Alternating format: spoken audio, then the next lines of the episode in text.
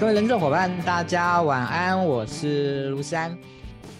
呃，很高兴呢，又到了每个礼拜一晚上人资 iTalking 的时间了。那今天呢是。呃，每个月的最后一个礼拜一的晚上，啊，也是我们呃固定安排呢与哈佛商业评论合作的呃主题导读的部分。那在今天呢，我们挑了一个呢，其实算是有点硬的主题哦，叫做运用薪酬加呃规划呢，发挥管理的中效。好，那薪酬呃这件事情呢，我想在人力资源的领域里面呢，呃，其实是呃又专业啊、呃、又神秘。好，但是有些人会觉得说，嗯，它有点枯燥，哈、哦，它有一点、嗯、那个点点点，好，不不不管，呃，大家有很多的的一个想象。那我想，其实，在人人资工作者的领域里面呢，呃，真正有呃能够在人资工这个领域，呃，在那个薪酬这个领域里面工作的比例呢，其实讲实话，并不算高哦，并不算高哦。在我认识的的 HR 里面呢，呃，其实。大概十个人里面呢，哦，大概就一个，可能不到两个是哦，在呃这个薪酬管理的这个领域哦。然后，你可能会说，哎，我那个他他他，有些人会说，哦，我有在算薪水，好不好意思，我在这边稍微简单的强调一下，呃，薪算薪水这件事情呢，在我们的专业术语里面叫做 payroll 哦，它其实叫做薪资结算。哦，并不，它算在，它可以算是在整个薪酬管理的这个底底层的架构里面，但是它不在，它不是就等于薪酬管理。好、哦，这个部分呢，呃，我想可能呃有一些呃不是呃有那个薪酬管理呃相关领域的的伙伴呢，可能会有一点小小的误解。好、哦，在这边呢，简单的哦跟大家说明一下。好，那我们今天邀请到的是谁呢？我们今天邀请到呢，呃，是在小桌里面呢，呃，关于薪酬课程的部分的主要的几位讲师之一哦，啊，是目前呢，呃，任职在呃大型的外商制造业的一位呃薪酬的一个呃那那个主管啊，那是李一芳老师。我先请老师来跟大家打声招呼。好，Hello，大家好，我是李一芳 Bev。好，那不过我目前来说我没有担任主管啦，澄清一下。对，那我就是思安，呃，就是口中刚刚说的 HR 里面的十分之一这样。好，那我在 CMB 的这个领域里面，就是已经工作已经就是超过十五年了，然后很荣幸有这个机会，然后能够再跟大跟大在线上跟大家分享就是薪酬规划主题，因为这是我最呃在 HR 领域里面我最熟悉的。那接到这个邀约的时候，其实也还蛮诚惶诚恐的，因为这个主题还蛮硬的，确实。对，然后其实呃每呃薪酬来说，其实在不同的产业里面，然后在呃就是呃企业不同的规呃就是呃就是阶段里面，那其实都不一样。对，那其实接到这个邀约之后，我也回忆起我在两年呃前，我有在小周末就是否小英团，呃不就是是呃不是范式不没有对外就是开班的，我开了一个呃一堂奖金设计课程。哦，那当时候我我呃。在我提供的呃给就是这几位学员们的课前作业，我就是用哈佛商业评论里面的其中一篇文章，叫做善用呃最佳薪酬计划这篇文章。好，那那那一篇文章的案例，但是没有在这今天的四篇文章里面。那那呃那那篇文章的文呃案例是在讲一一个美国企业叫做 HubSpot。对，那透过薪酬的计划，然后他激励了销售人员去销售到更多，然后也激励了呃呃当时呃当时的销售人员能够他去采取一些行动，支持这个新创企业的一个永续，呃，还有一些商业的活动跟策略这样子。那在这堂课程里面，其实我也学到蛮多的。然后我跟着这呃四队的学员们，因为我们刚好分了四组，我们产出了四个奖金的方案。对，然后还有产出了四个福利的方案，这样子，所以，呃，其实，呃，在薪酬的这个设计或是规划，其实也很难用一堂课去做说明，它其实真的是需要不断的去做一些累积，这样子。嗯，好，那好，嗯，那一开始，呃，因为虽然有提供四篇薪酬的文章，然后我想要跟就是大家导读，就是其中一篇。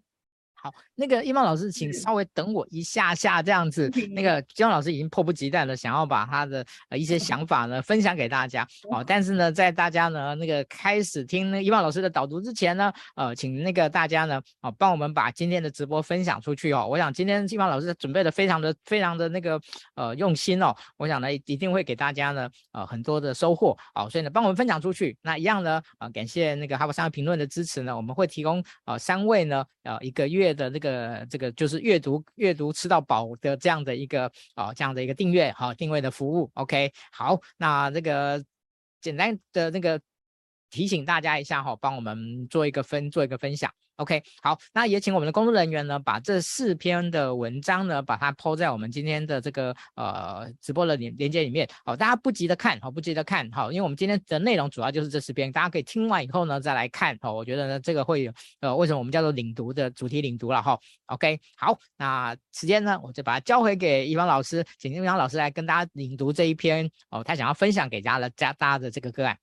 好，那虽然呃，在这一次呃，他准备了四篇薪酬文章，然后我觉得呃，这是四篇文章都有呃各个不同的面向。那我想要跟大家导读的这一篇叫做《员工的心事》，薪是薪水的薪，然后老板的心事这样子。他这篇文章是在二零一三年由由陈淑巧陈教授呃写的这篇跟薪酬有关系的文章。那其实这篇文章是触动我最多的。那为什么想要导读这篇文章？是因为我自己其实，在薪酬的学习，有时候，呃，就是家里面会放很多薪酬的书嘛，然后我常就看完薪酬书，就每天晚上都会把薪酬的，呃，比如规划的书拿出来看。那看完之后，就很容易进入梦乡这样。那这一篇来说，它其实是一个呃故事的案例，他在讲一家餐饮集团到香港跟中国发。大陆发展连锁事业，那其中有遇到一些比跟劳基法相关，比如说年资的计算啊、退休金的计算，跟外派呃当地人员呃薪资的一些争议这样子。那其中有就是牵涉到蛮多的呃劳动的法令这样。所以如果你是负责薪酬的 HR，或是您的企业里面刚好是有呃人员的做呃外派。的就是的 HR 们，那我觉得这篇文章相信可以帮助到你，让你有不同的视野，能够在呃去规划这些外派人员的一些薪酬的时候，能够去多呃一些面向去做一些思考。这样，那我从本篇我学习到就是呃人员外派的薪酬管理啊，这是我主要是学习到的，就是当呃。聘雇的地呃地区就台湾，如果跟当地的薪资，比如说像中国大陆或香港，当有差异的时候，其实人员呃在呃台湾的员工会有一些，比如说同工不同酬，我们都做一样的事情啊，那为什么就是我们薪水不一样这样子？那 HR 就哎就很头大这样，所以我觉得其实也要出一篇就是 HR 的甘苦谈，因为 HR 常常就会有听到员工的一些抱怨，然后老板也会有一些心事，然后有一些管理上的议题要 HR 去做呃解决。对，那那如果我们能够去呃事先的规划，然后去做一些预防的动作，那我觉得 HR 规划可以跟公司的方发展是可以去做一个相辅相成，然后可以去呃产生重效的，在经营上也会更有效率。那呃这篇文章里面呃我我我可以想到的就是在呃外派人员规划中，你可能你要去衡量说你是什么样的产业。然后呃，不同的产业它其实你外派到不同的国家，它行情不一样。但是这其实呃，如果你有买薪酬报告，或是你可能有一些做一些 search 的话，其实行情都可以呃找得到。然后以及要去考量说是要以台湾的薪 酬为水平。呃，大部分是这样了，然后他怎么去做加成？那你可能你要去设计一些跟生活有相关的一些津贴项目，甚至奖呃绩效奖金。如果人员可能过去他去呃展店开店，他有达到一些绩效，那绩效奖金要怎怎么去做计算？让人员他其实是除了有基本的薪资以外，他其实能够按着呃跟着公司的一些发展的策略，能够去做一些努力这样子。然后最后的话，也要去整个去 review 整个方案是不是。对外派人员是会产生诱因，因为其实会有一些呃呃，在里面案例里面有讲到，其实有些人可能他是因为有些家庭上的因素，他可能没有办法过去。对，那有些人他可能觉得，哎，被这个薪酬所吸引，他可能是愿意做外派的。那最后一集就是说，除了薪酬的因素，也要考虑到，呃，在因为外派人员其实在呃国外吧，他可能没有健保的一些支撑，那可能也要去设计说，可能呃是不是提供一个医疗的保险。啊，因为它风险是比较高的，或是说可能在医疗上面的津贴项目，这个大概是我我我在里面我觉得学习到呃重点。那这边也要跟大家就是做呃就是伙伴们做个提醒，因为这个这篇文章是二零一三年，那大家呃各位 HR 就是有熟知有熟知劳动法令应该知道，从二零一三年到现在，我们劳动法令已经不知道 翻修了蛮多次，但有些基本的原则没有去做改变啦。那呃在文章里面有提到说。呃，台湾企业的薪酬结构比例通常是低底薪高红利哦。那大家应该有知道说，像去年，比如说像台积电已经去调整结构薪资这个部分，然后去呃，其实这个已经有做一些产业的一些变化了。这个部分跟现状是有差距的，所以可能大家在阅读这个文章的时候，可能也要去 update 一下现在的可能劳动法令啊，或是现在薪薪薪薪资的呃设计的一些环境，呃，产业的改变已经有些不同了，要把做法做一些更新，这样子。好。OK，分享到这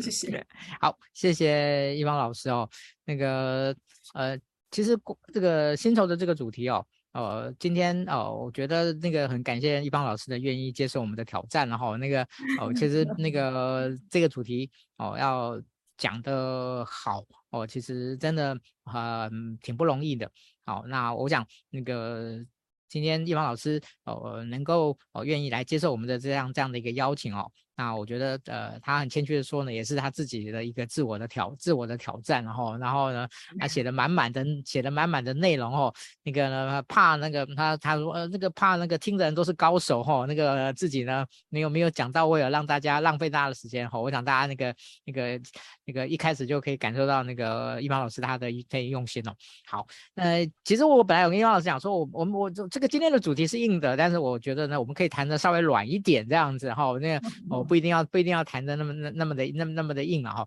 那呃，例如说，其实呃，也许我们来现在我们那个可以稍微再暖个身哦，就是嗯呃，你自己就是一方老师在已经有十几年的这样的一个薪酬学习以及工作的这样的一个经验哦，嗯，你你觉得？呃，在这个过程中，哦，一到一直到现在呢，你自己可以担任这种薪酬设计的这样的一个一个工一个工作，哦，那你觉得，呃，一一个薪酬工作，一个薪酬工作者，哦，那呃，他自己在学习，在这个如果要成为一个就是能够把这个薪酬学好的部分，你可不可以那个先给大家分享一下你的一些学习的心得呢？哦，我觉得这个大家应该会很想要了解这样。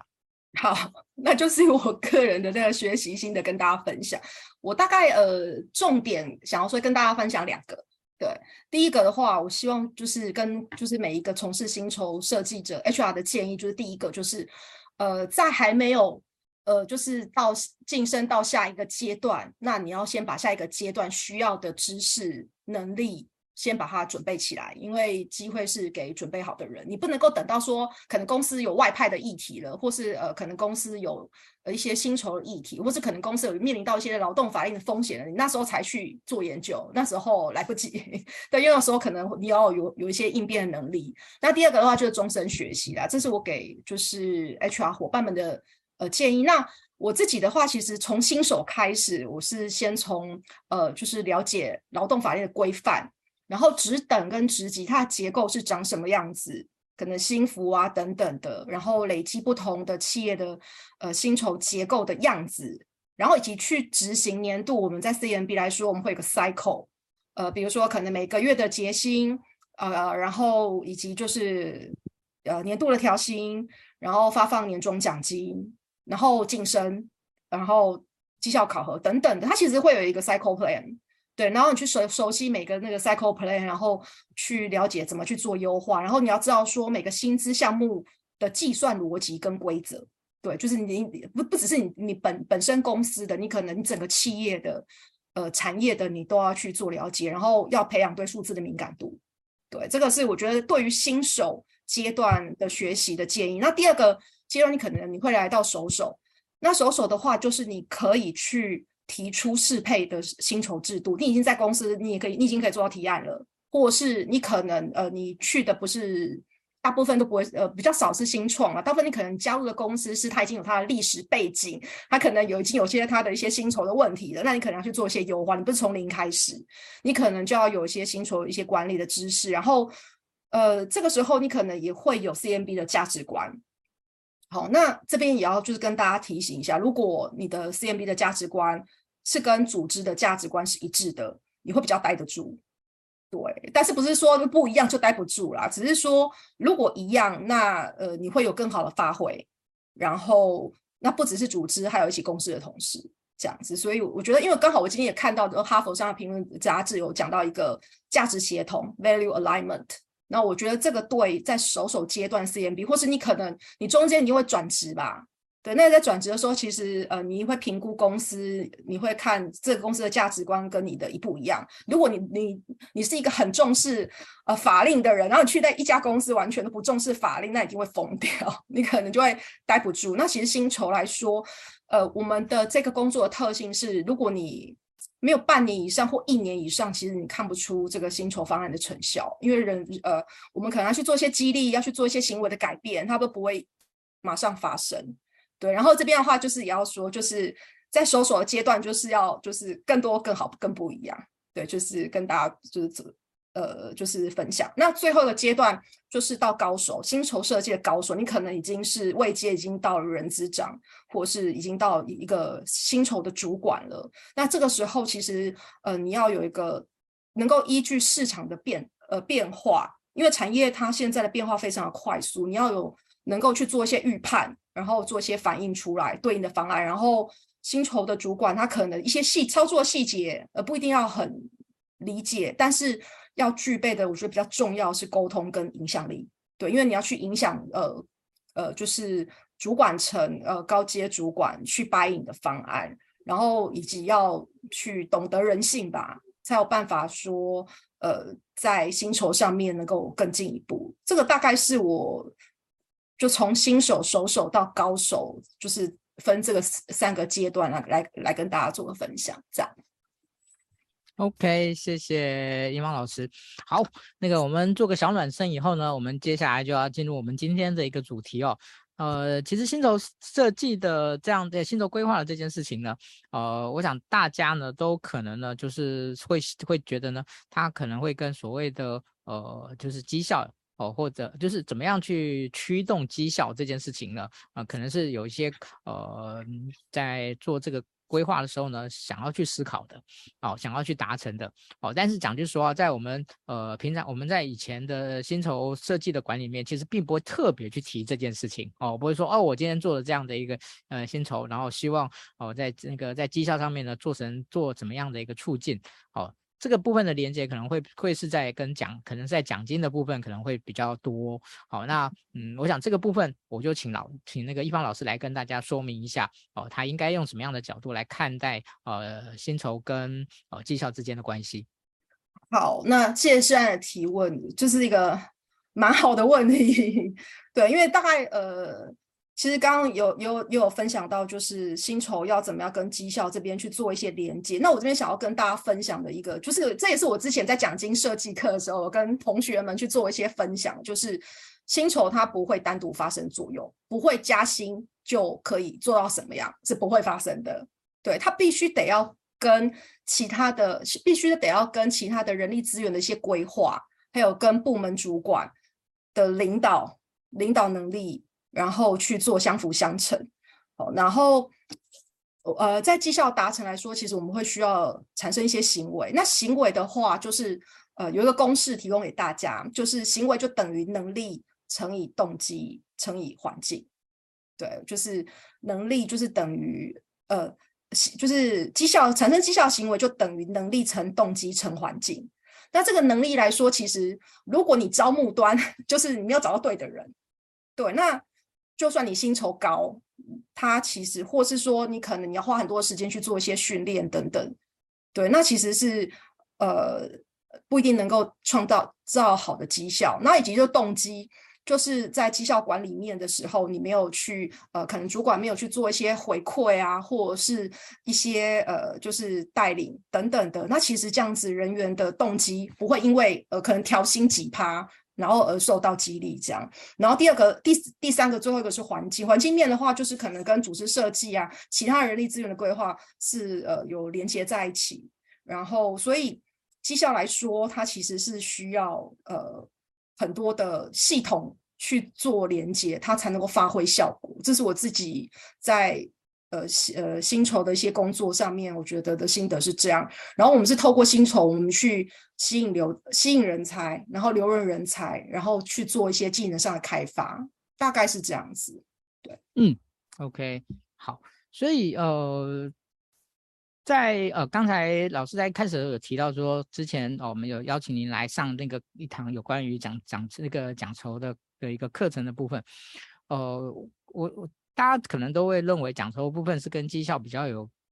高的连结的部分，这个部分可不可以再请一方老师再多做一些补充？哦，好，我举个例子，好，我举举一个例子来说好了，就是呃，当呃。我们要在做奖酬的分配，比如说我们要做年度调薪，或者是我们要去做年终奖金，要发几个月数好了。其实我们在之前的话，我们会先去做呃绩效考核。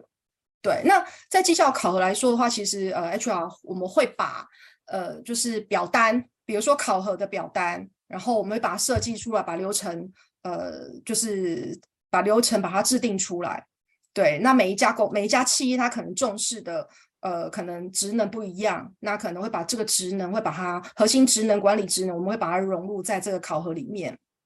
对，那在之前的话，其实我们呃，我们可能有一些时候，我们会跟部门主管去呃上课，教会主管怎么去打绩效考核，然后教会他们怎么呃表单，然后这个流程，我们时间表我们要怎么走，然后以及就是要跟呃就是部署要怎么样去做一个绩效的面谈。对，然后就是其实我们会去跟主管这边去做一些呃协作，然后教导他们，也不是教导，因为其实有些主管也本身也蛮厉害的。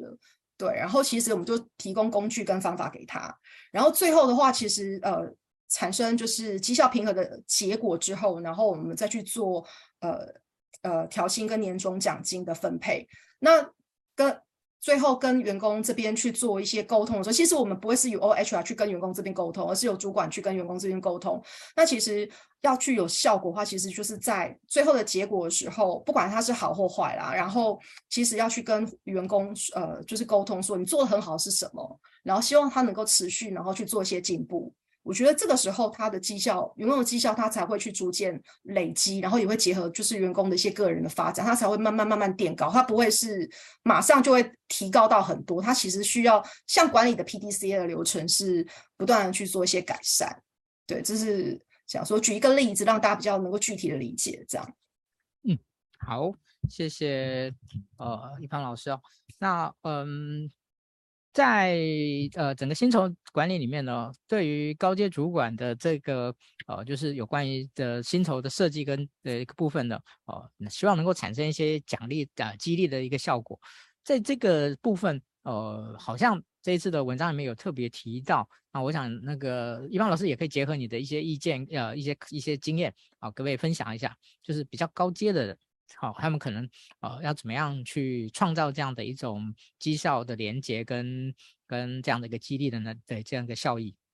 好，那谢谢世安的问题，就是那怎么去设计高阶主管的薪酬激励？那其实高阶主管的薪酬激励，它是一个企业薪酬设计中最重要一部分，因为大家可以去思考说，其实呃高阶主管可能他是 CEO 或是都是副副总以上的等级，他其实是带领公司是去迈向成功一个很关键的因素，所以他其实在所有的企业来说都是一个重薪酬设计的重中之重，可能一般这是一般的。一开始的就是，如果是比较新手的 HR 是比较难接触到。对，那在呃结合哈佛商业评论呃这篇文章呃好心情助攻高绩效这一这篇文章，他们有其实他有提到一个重点，但是不是那么容易做到，就是薪酬的结构要呃高阶主管薪酬结构要跟公司的策略方向一致，驱动起就能够驱动其绩效表现。这个是蛮难做到的。那其实呃，大概会分两个面向吧，一个是指标，一个是面向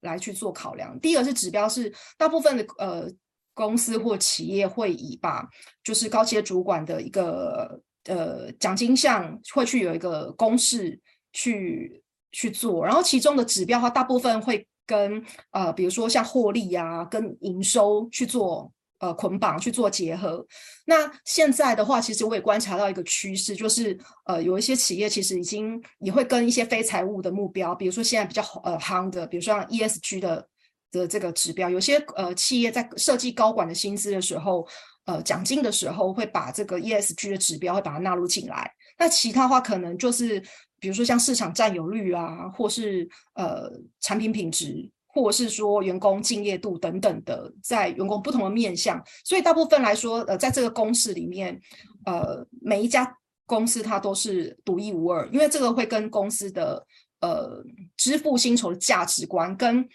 呃你要奖励什么，那你会融入在这个指标里面。那每家公司它想要奖励的面向呃不会一样，所以你拿别家公拿 B 公司套在你 A 公你的 A 公司是不见得是能够成功的。对，那呃另外的话要考虑的面向就是。呃，其实，在薪资的调查里面会可以看得到，就是高阶主管呃的固定薪跟变动薪，所以你呃规划出来之后，那你要去看就是变动固定固定的比例跟市场上行情有没有落差，对，然后以及就是长期跟短期，在短期的部分就是包含年终奖金跟你的薪资，你的 base salary，你的基本的薪资一定是要给足，对，因为你吸引不到。优优秀人才到呃贵公司去做任职，那第二个、呃、第二个就是长期的部分激励要把它设计进来，所以它会有长期跟短期，这是我观察到大部分是都会有。然后有些公司的话会规划股权跟现金，看公司你是用用股权的方式，或是用现金的方式去支付给员工，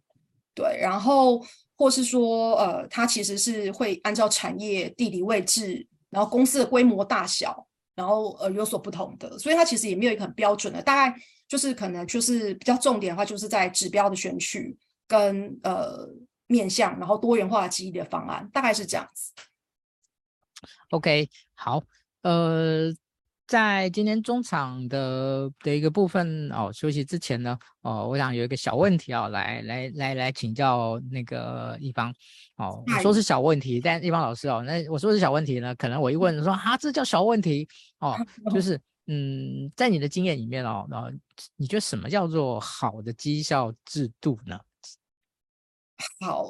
其实我我觉得没有一套薪酬制度是万能的。没有一套薪酬制度是一百分的，就是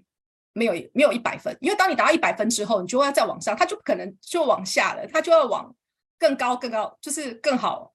的方向去努力。所以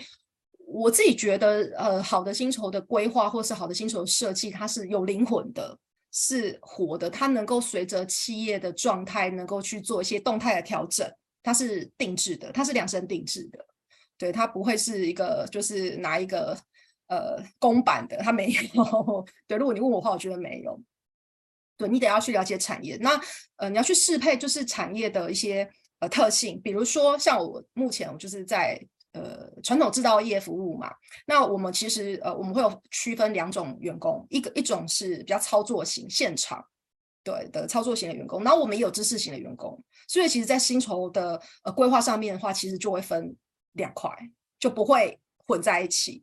对，然后以及企业的发展策略，呃，企企业的呃发展阶段，比如说你可能你是在新创期，或者是你在比较成熟的阶段，比如说如果可能在比较成熟的阶段，你可能就是会跟随型，就是呃你会去追市场上的五十分位等等的，然后也会跟你的企业的文化啊策略去做一些结合，所以我觉得好的呃薪酬设计是有灵魂的，然后是适合这家企业。那另外的话，我觉得还要注意的就是它是要可负担的。对，就是要量力而为啦。就是因为我们其实呃这一阵子，因为呃像蛮多就半导体业就是比较好，比较呃开出了薪资其实还蛮高的。我们也有人就是因此而就是跳槽这样子。但是你也不可能说哦，那就你的薪资就这样无上限的垫高上去，因为薪酬的管控成本它也是在一个企业里面蛮重要一环。所以我觉得量力而为。然后要去兼顾内部跟外部的公平，然后以及就是在奖金的设计上要激励激励呃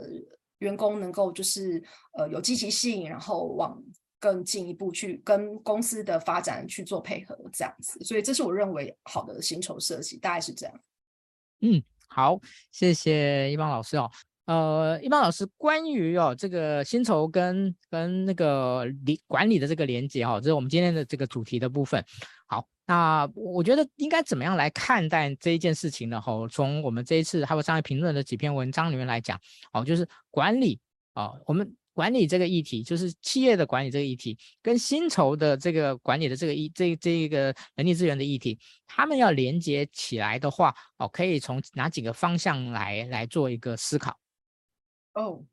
呃呃，关于就是要怎么去跟管理去做连接，我的想法是就是呃，HR 部门呃要跟就是部门的主管有要有一个很好的协作跟沟通，然后再一个就是搭配一个就是呃适合的薪酬的制度，还有绩效管理制度，然后去找到最终的话去产出就是找到企业想要的人，然后并且留住企业想要的人，达到企业的营运目标。以就是呃，以我刚刚的，就是绩效考核的例子来说，我们可能要先呃事先的跟呃部门主管做一个很好的沟通，然后在执行上面能够随时去呃获得部门主管的一些反馈，然后最后到呃 reward 的发生，就是在调薪啊或年奖的发生，然后连接到绩效这样子。所以我觉得，如果要跟呃管理呃的连接，就是要。跟主管们好的协作跟沟通，然后其实这个部分其实也是要建立一个信任，对，就是你可能呃在去做一些规划的时候，你可能不要说就是为了设计而设计，对，你可能要去去思考说，那要怎么样去让这个流程能够更优化，让主管部门主管能够先买单，他先有认同，有一个共识，然后在执行的上面的时候，我觉得就会更顺畅，然后这两个就会加在一起来说就有综效。对，以上的话是我觉得薪酬规划跟管理的连接，嗯，跟大家做分享。是，好，那呃，循着这个连接的脉络来来思考的话，那怎么样来优化这两者之间的连接呢？不知道那个一方老师可以进一步的跟大家来做个说明吗？呃，就是呃，比如说在可能一些文件上面吧，就是不要说就是设计的很繁复。然后要填写上面，是像比如说，呃，可能我在设计一个呃新呃绩效考核的表格好了，举个例子来说，或是一个办法好了，我们都是希望是简单易懂的，对，因为你要如果你要去做一个很好的沟通，你不能说呃，也不是说不能，就是你如果都是用很专业的术语，都很高大上这样子，它落地或是它是它要去做一些实行，因为其实部门主管他在管理面来说，他其实是要的是比较呃简单，然后易懂，好操作。那如果你都是用很很繁复的各式各式的文文件，然后很理论的部分，然后又流程又很复杂，那其实在，在呃部门主管在执行起来的话，其实就会有比较大的困难跟阻碍。对，那所以我们呃在去做一些薪酬规划的时候，我们当然会希望说去简化流程，然后给部门主管，就是我们会可能会有一些重点啊，然后会有一些提示，然后时间表都会是很清楚、很简单的，然后以及就是说。呃，可能在法令上面跟风险上面的呃，就是考量上面，也要把它融入融入进去，避免说企业形象发生的一些损害，然后然后为要做劳资和谐，就是希望能够维持一个劳资的和谐。对，所以我会觉得其实它跟管理的连结度是呃，其实，在薪酬的来说，我会觉得它是一个比较是这个辅助位。对，我们是呃去协助部门主管去有良好的管理。对，所以是相辅相成，而不会是 HR 去取代部门主管的一些责任，比较是呃让主管能够做得更好，让每个部门主管里面都有 HR 的，就是的知识也好，或者是呃方法也好。但是我觉得要把一个理论，然后别把它说的用简单说，我觉得这些这是一件不容易的事情。对，大概是这样子。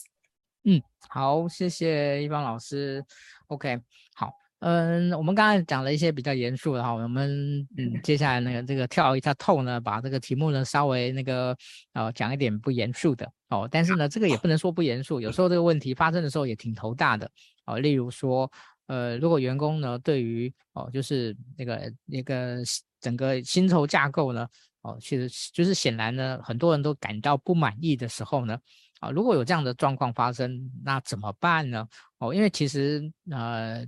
今年以来，哦，今年以来，其实去年就开始，其实很多公司其实都在调整他们的薪资架构。哦，那呃，这个调整之后呢，呃，其实呃，有可能是说，哎，大家的满意度提高的，也有可能大家满意度是降低的。那如果呢是发生了这种、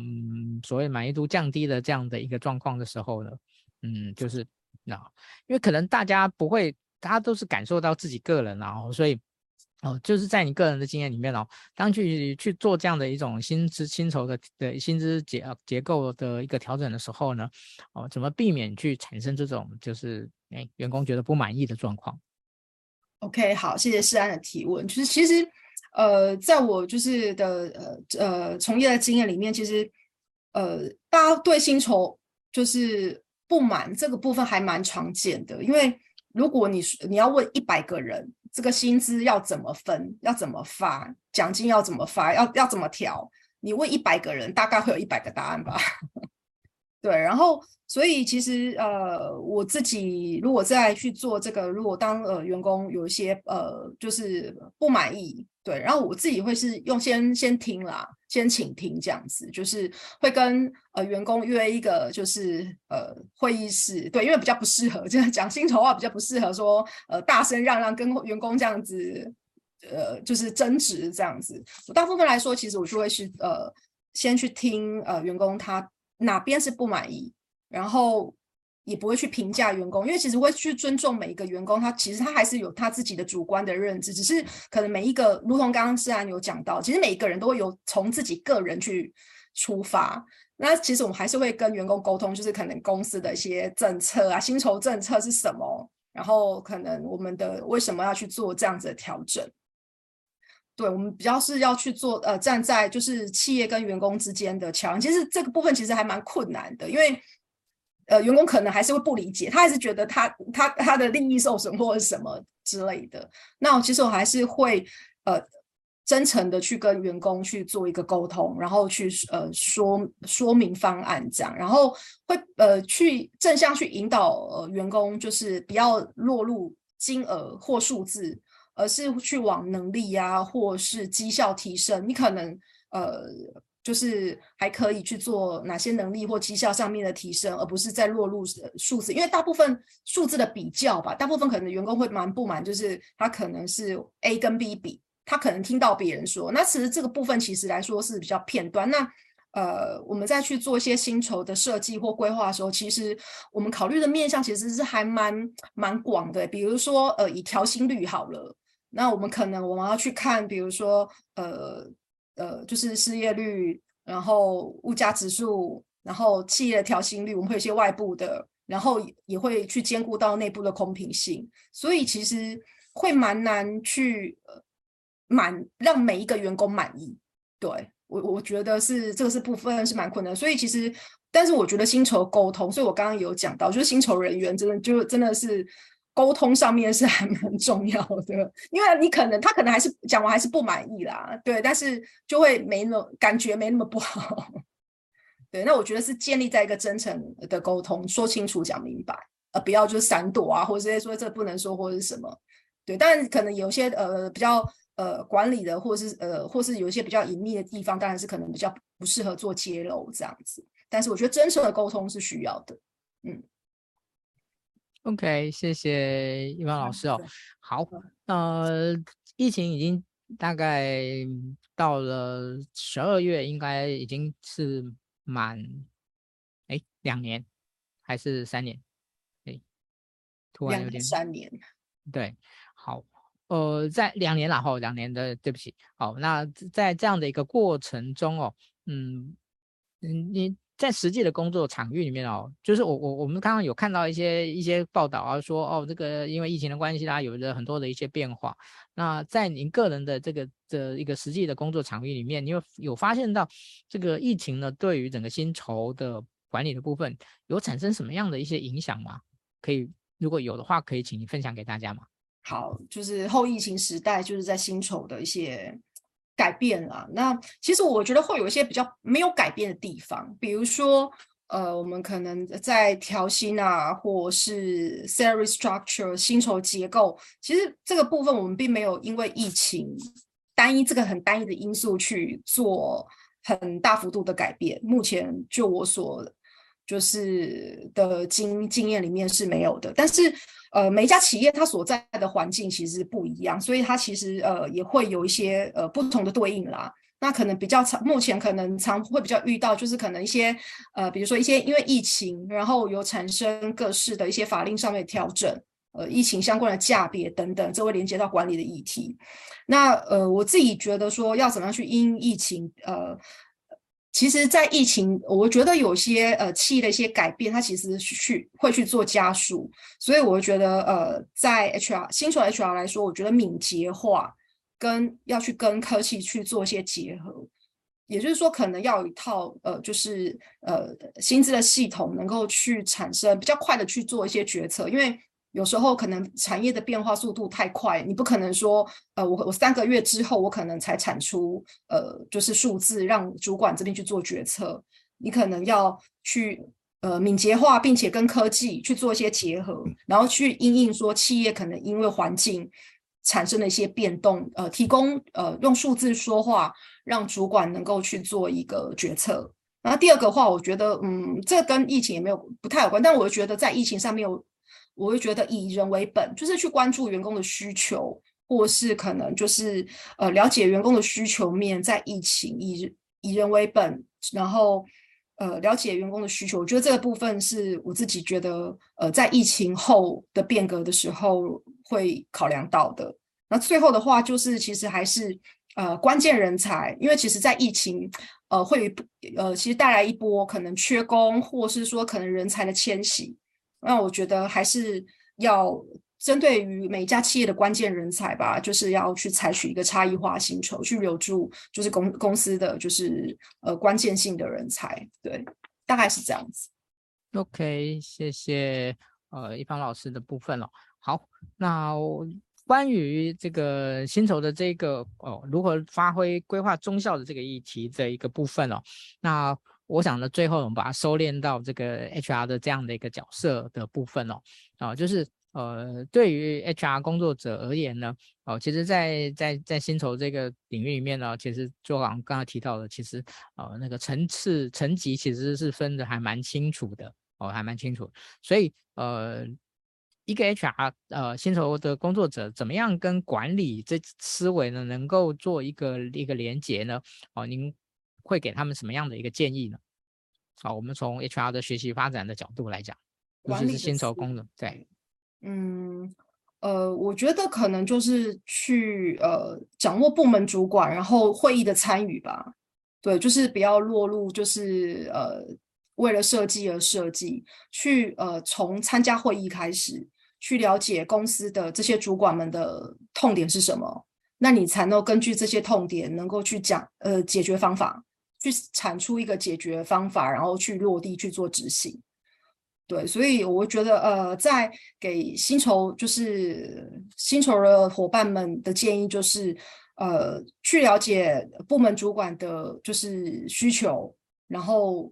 合作，然后去产出就是适合的解决方案。这是我大概目前我的想法。OK，好，谢谢，呃，那个一曼老师哦。好，嗯、对于呃今天的一个的一个呃主题哦哦，我想在最后的部分呢，我想要可不可以请一方老师呢，针对这几篇文章呢，呃，你刚才已经一开始已经有把一篇文章呢做一个概述，那另外的三篇文章的部分呢，也可不可以请您做一个简单的的一个概述，让大家呢对这这几篇文章呢啊有一些呃更深一点的了解。好。那呃，第二篇文章的话是呃，在讲高阶主管的薪酬激励。其实我刚刚呃，就是诗安的提问已经有讲到，就是好心情助攻高绩效，在讲高阶主管的薪酬激励。那就是呃，要以指标跟企业的目标去做结合，然后要多要多元化。那另外两篇的话，就我就不再做赘述。然后另外两篇的话，其实呃，有一篇的话是亚马逊用高薪来提高生产力。对，这篇的话，它其实是在讲亚马逊，它可能也是呃有低薪啊，然后有一些压力，然后后来它提高薪资，就是以若以美国它的目前的最低时薪是七点二五美元来看好了，那亚马逊的话，它就用十五，它是把呃薪资时薪提高到十五美元这样。对，然后其实这个最早开始就是在一九一四年，就是亨利福特他在高地公园这家工厂的时候，然后在在周边的工厂都是二点五美元一天。哦，就是在已经在就是一九一四年遥远的年代就已经有这个效率，在讲效率工资这件事情。他他呃那时候的亨利福特就是一个令人尊敬的企业家，他那时候提提呃的日薪是五美元，五美元，他等于说就是一般日薪的两倍这样。那他呃生产力其实是有提高的。那再回到现在这个时代，然后跟台湾，我我自己观观察到，就是像台湾的企业，比如说像好事多吧，呃，我自己有观察到他们是有用比较高的薪，比如说可能时薪，呃呃，现在是一百六十八嘛。他可能就要用比较高的时薪，那其实的他在生产力上，呃，以及就是说人才流动率上面是呃是高，呃，就是人人才流动率是低的，但生产率是高的这样。不过我自己的想法是，你不能够只有用高薪，因为我觉得只有高薪的话，呃，去提供呃提提高生产，它其实它我觉得它会有风险，你还是要有一些搭配，比如说你可能要去做一些呃，如果当绩效没有那么好的时候。你可能你你选的人进来可能不是那么适合，你可能要有一个绩效辅导的机制，呃，或是说你可能要真的是呃没有办法提高，那你可能要有个淘淘汰，就是要去做一个选择的机制啊，去做搭配。那我觉得这个生产力才有办法是提高的，对，大概是这样子。OK，好，谢谢。好，那呃，其实，在我们挑的这边这四篇文章里面呢，其实有一篇呃有。比较另类的一种人啊、呃，人力资源以及薪酬的一些不同的角度了哈。那这篇文章呢，其实提到说，哎，薪酬呢不应该啊、哦，就是从绩单单从绩效的一个角度。好，那我想，呃，这篇文章其实是比较站在一个社会主义的一个一个角度来来做这样的一个呃做这样的一个分析，所以。对于呃薪酬工作者而言呢，我讲这篇文章呃其实也可以作为一个呃怎么样去反思哦，就是呃不过度迷信两件事情，什么什么意思呢？就是呃一个人的薪酬是可以百分之百有效的去反映他个人的的一个绩效表现哦，以及呢呃对于什么样呃薪酬绝对是不是公平的这件事情呢哦是能够哦是能够达到这样的一个一个期待的哦，我讲这个。呃，是这篇文章，好像是这篇文章里面所提到的，好，有没有哪些部分呃，一般老师可以来给我们做一些补充的？好，那这篇文章的话，就是绩效不应该是薪资的决定性指标，但是我们 CMB 的伙伴们，我们在规划薪资的时候，我们在规划调薪跟年终奖金的时候，大部分都是用绩效，就是我们考核的等地去规划的，我相信应该。百分之八十都是，所以当这篇文章我看到的时候，我就觉得，嗯，内心的冲击还蛮大。但是仔细看下去，我觉得它有它的道理跟利润基础，这样，对，就是会让我们有一个反向的思考吧。就是，呃，它里面有讲到，就是个人绩效，呃，可以跟其他人就是的贡献，是不是真的可以区分出来？那其实因为现在我们的工作的样态吧，除非是有一些比较是，呃，个人，比如说。防重业，你是那种个人绩效的，但是其实我们大部分我们还是会跟透过跟其他同事一起一起去呃协作，所以其实我们个人的绩效很难从很难去把它萃取抽出来去单独看，所以其实会有一些呃企业来说，或是在我之前任职的公司里面，我们也会去做可能团体的绩效，会有团绩跟个绩，让它能够去比较。Balance 一点，但是我觉得他还是要看那个产业的特性啊。然后第二个就是他有提到一个观点，然后我觉得也是蛮冲击，就是工作它是客观，它是具有客观而且是各方一致的绩效定义。对，因为其实这个部分其实就会蛮难有一致的统一，因为在 A 公司的觉得绩效好，因为每家公司的绩效目标或者绩效的工具方法都不一样，你很难全世界 统一或全台湾统一或全产台。呃，或全产业统一，它都已经已经一件非常困难的事情了。所以，呃，在这篇文章里面，呃，他其实是有呃提到说，希望是能够去呃提升，就是他希望能够薪资是公平的，让大家的薪资能够是趋同，然后要提升最低的那个工资这样子。我觉得他是会比较站在一个社会呃薪资的公平正义，比如说呃，可能是比如说呃。呃，政府每年他会去审，他会有基本工资的那个审议委员会去把基本工资去做一些调升。呃，我觉得他的角度比较是站在这里，也不是就是说，哎，那绩效人员不能用绩效，呃，薪酬人员不能用绩效去，呃，去去呃去决定吗？那我觉得这个不过还是可以提供一个反思啦。对，大概是这样。嗯，好，谢谢一方老师哦。那啊。对于今天的这个议题哦，哦，我想呢，其实大家呢是可以有更多的一些思考。那今天我们透过商号商业评论的四篇文章呢，呃，希望能够起一个抛砖引玉的工作。哦，其实我觉得主要的是希望能够让大家呃在呃人资工作以外，能够对于呃管理的思维跟人力资源工作的结合这件事情呢，能够多做一些思考。哦，我想这也是我们常常呃在小周末的一些相关的课程里面呢，我们希望能够带给大家的。OK，好，那我们今天的一个直播呢，我想呢就到这边告一个段落。感恩一方老师的分享，感恩所有的伙伴的一个线上收看。那我们下期见，拜拜。